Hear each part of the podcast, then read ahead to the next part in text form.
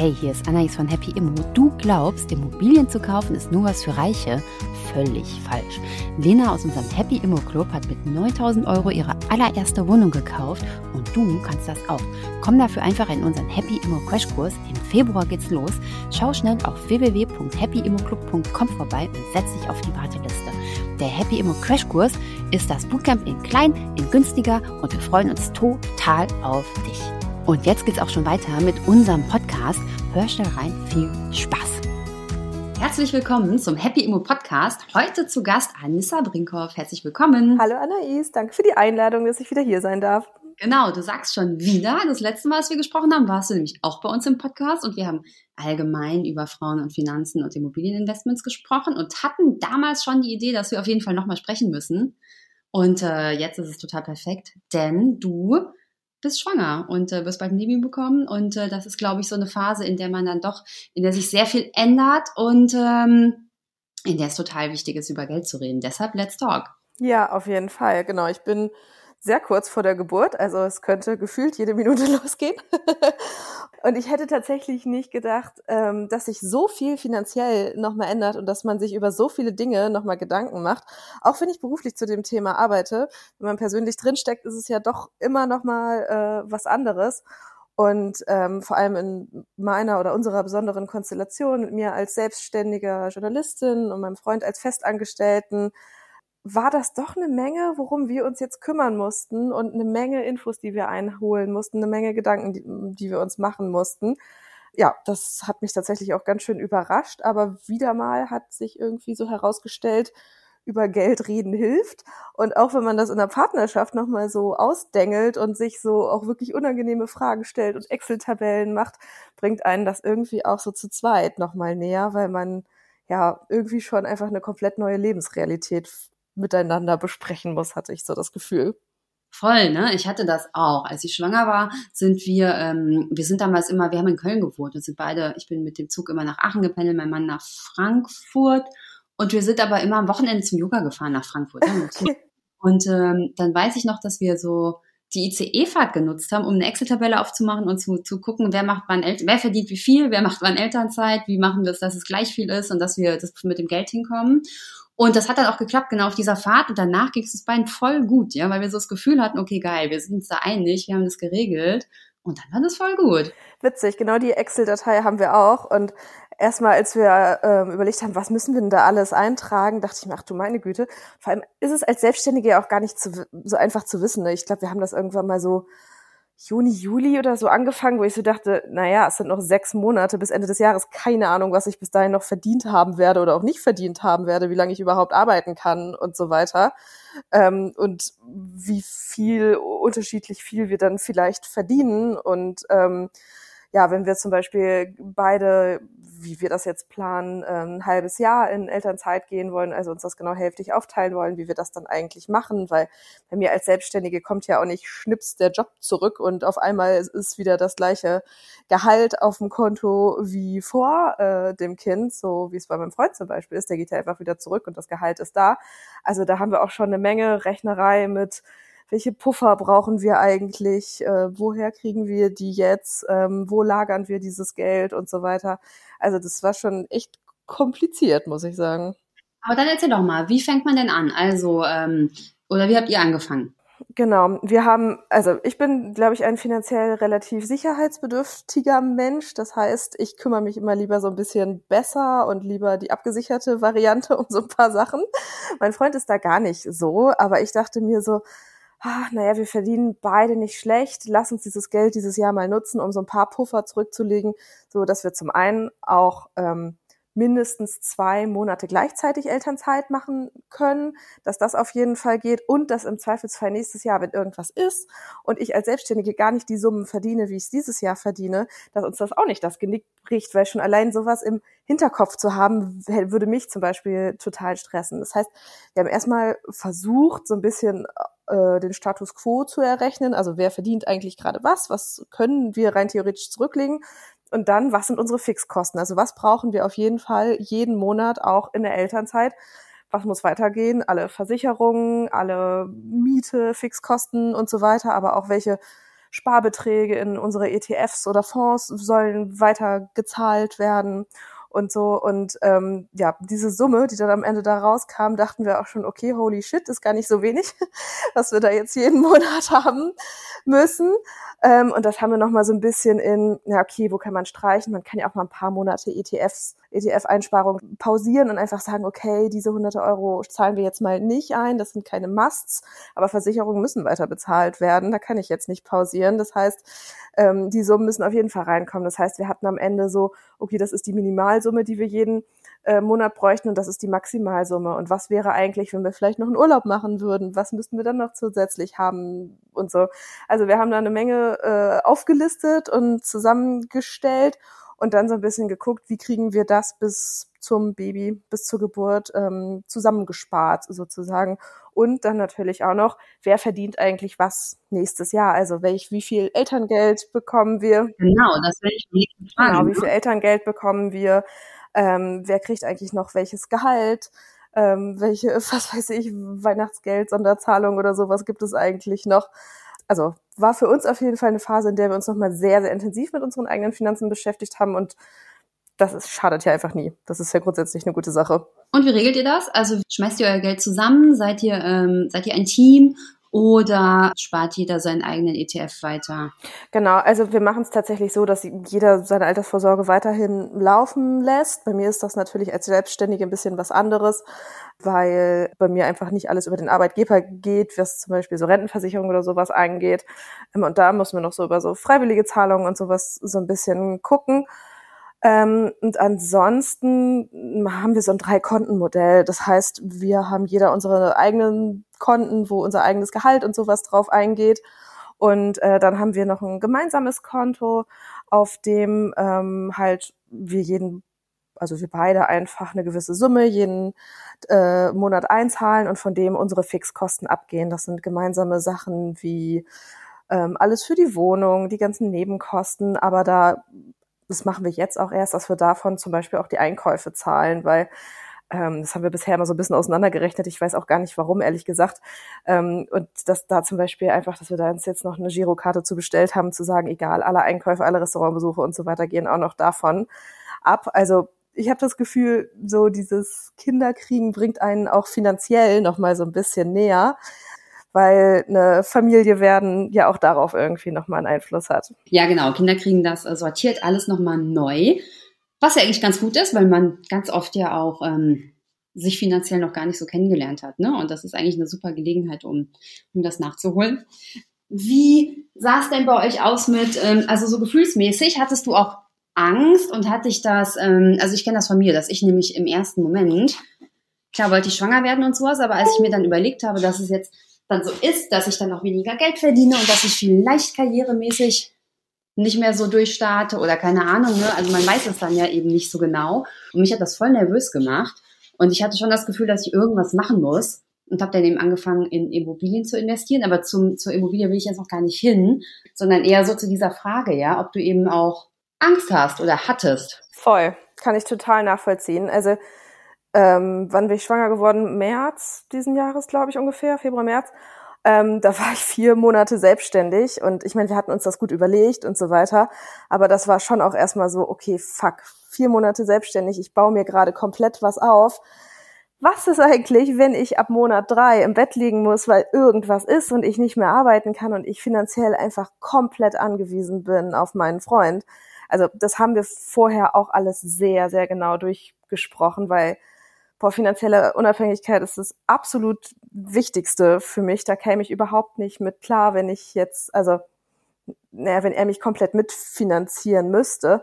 Und ich glaube schon auch, dass es mich dieses Jahr angetrieben hat, im Zweifelsfall ein bisschen mehr zu arbeiten, als ich ja sollte vielleicht. Also ich habe auf jeden Fall ein paar Jobs gemacht, die auch zu viel waren. Das hat, gab körperlich dann auch immer direkt die äh, Quittung dafür. Ähm, und das würde ich im Zweifelsfall jetzt mit dem Wissen, ähm, wie schnell man sich körperlich ja auch übernimmt als Schwangere, vor allem so in den letzten Monaten, glaube ich, anders machen und da auch nochmal anders mit ihm drüber sprechen. Auch wenn ich mich also natürlich emotional total aufgehoben fühle und da auch gar keine Ängste habe und gar keinen Anlass habe, ist es halt doch einfach was anderes, wenn ich mir so bedenke, wie das Leben von meinem Freund einfach von Tag zu Tag genauso weitergeht, wie es vor der Schwangerschaft war. Und bei mir ging es körperlich quasi ab Tag eins bergab und ich konnte immer weniger. Und man sagt so viele Projekte dann ja auch irgendwie ab oder plant irgendwann mal nicht mehr in die Zukunft, weil es klar ist, dass man tatsächlich sechs Monate raus ist und man sagt nur noch ab. Also auch das ist jetzt auch gerade so eine Situation, die mir schon Angst macht, wo ich mir so denke, ja, okay, wer von meinen Partnerschaften ist denn noch da in sechs Monaten? Wissen die noch, dass ich dann wieder arbeiten kann und wie nehmen die mich dann wieder auf und wo melde ich mich überall? Also das kann ich total nachvollziehen und hat bei uns beiden auch so ein bisschen den Anlass genommen, nochmal so ein bisschen mehr in die Zukunft zu planen. Auch was du sagst, Stichwort Immobilien. Und was bei uns auch noch so ein bisschen ähm, Irritation hervorgerufen hat, ist halt die ganze Diskussion um das Thema Elterngeld, die in den letzten Monaten immer mal wieder hochgekocht ist, weil ja, also das einfach genau mich so sehr in dieser Schwangerschaftsphase getroffen hat. Dieses, es kann passieren, dass Frauen dass während sie schwanger sind, das ähm, Elterngeld gestrichen wird. Also diese Diskussion hat mich schon komplett schockiert, ehrlich gesagt. Das finde ich auch verrückt. Also ich finde, Elterngeld sowieso, da können wir gleich drüber sprechen. Aber ich finde insgesamt, dass in Deutschland einfach so viele Sachen passieren können. Also nochmal Thema Immobilien.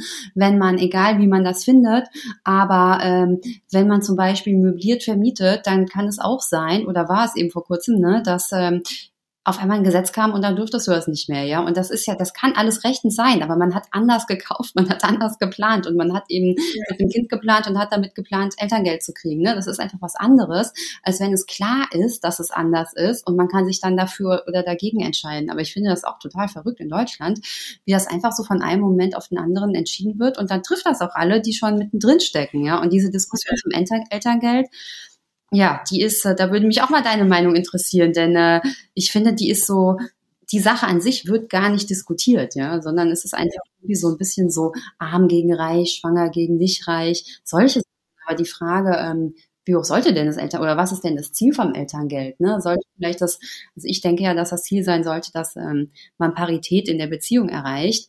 Äh, und da geht es überhaupt nicht darum, ja, ob irgendjemand, der 120.000 verdient, ob der zwölf Elternmonate bezahlt bekommt oder zehn, sondern da geht es darum, dass er sie nur kriegt, wenn der Partner gleich viel nimmt. Ne? Also sind so ganz andere Ziele, die ich sehen würde.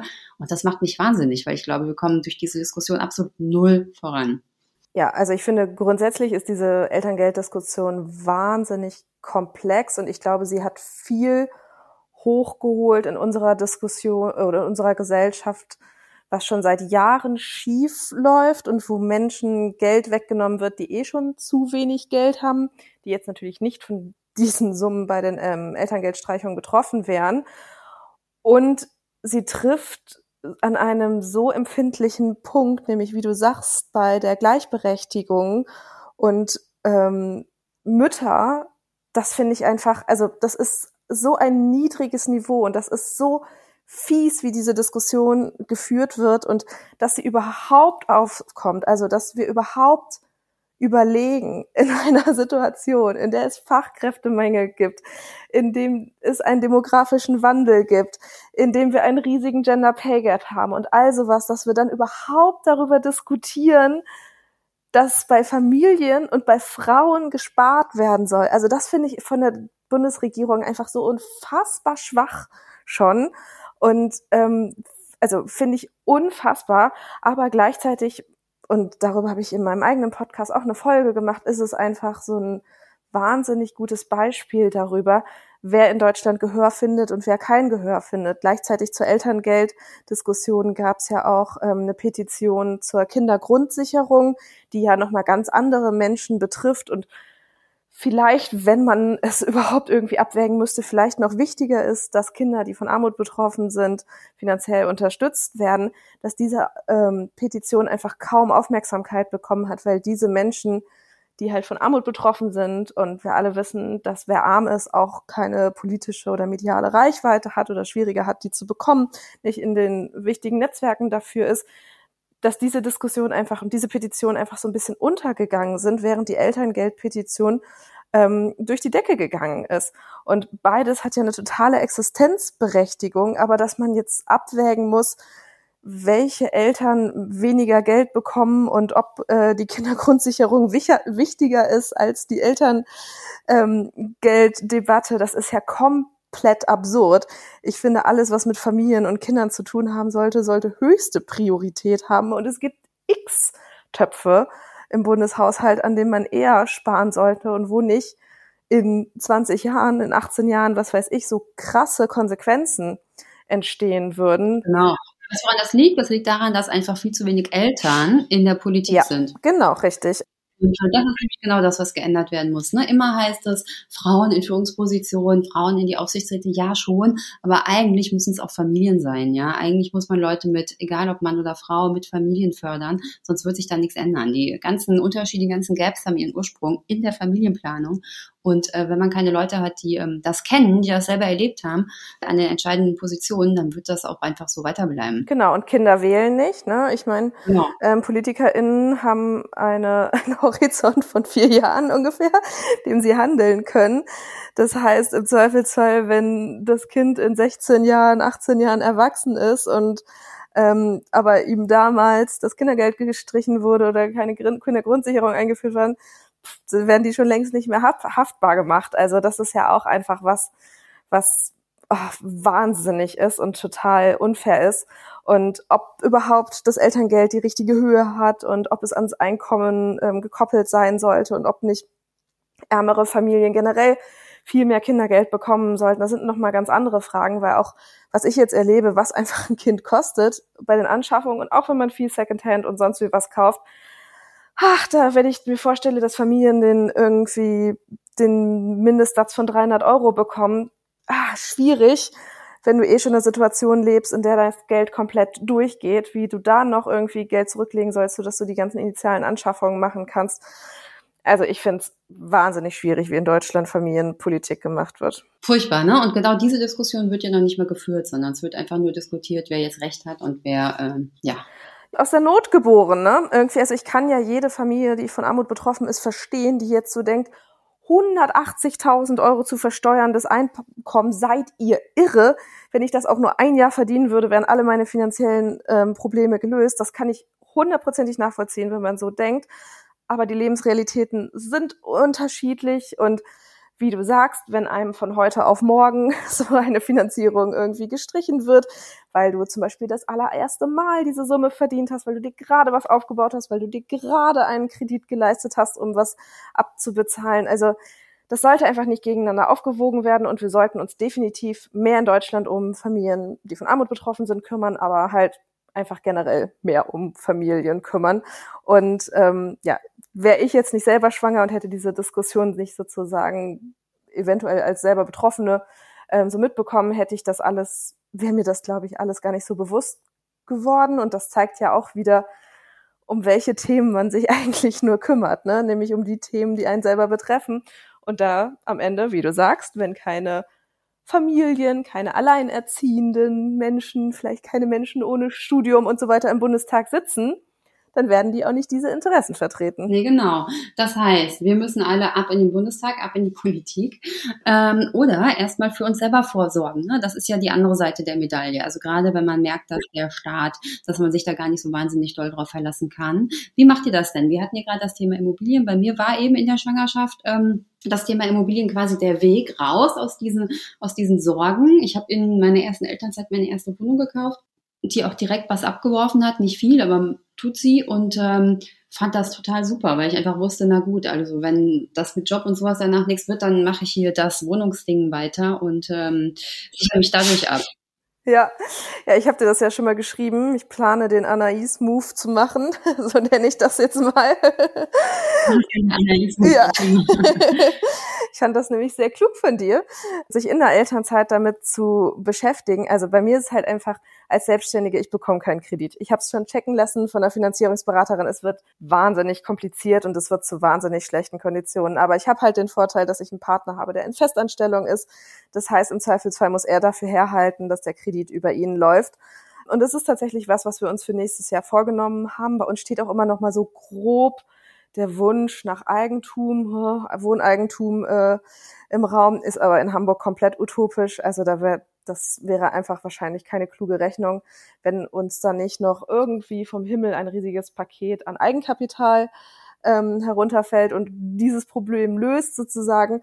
Ähm, ja, das heißt, unser Plan ist definitiv auch mit Immobilien zu starten, im Zweifelsfall zusammen oder alleine. Das müssen wir noch so ein bisschen ausdengeln oder halt auch beides.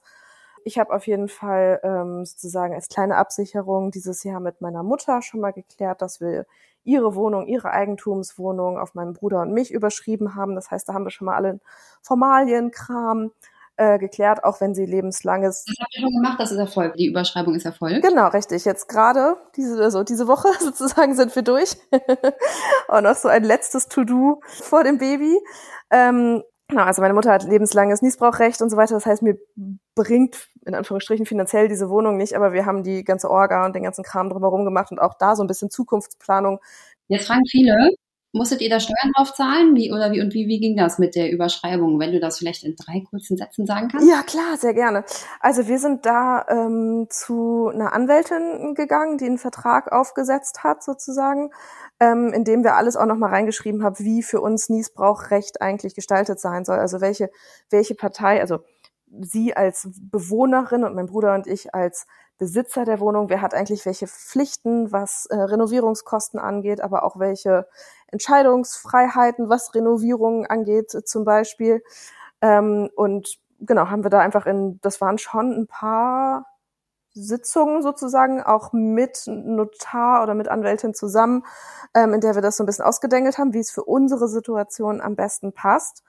Und ähm, genau, dann haben wir alle drei unsere Unterschriften beglaubigen lassen und dann war es tatsächlich schon durch. Also es war, ich würde mal sagen, von dem Inhaltlichen gar nicht so ein großer Aufwand. Es war eher wieder auch dieses familiäre zu besprechen. Was ist denn eigentlich, wenn Mama ins Heim ziehen muss. Wer entscheidet dann eigentlich, wer in ihrer Wohnung wohnt?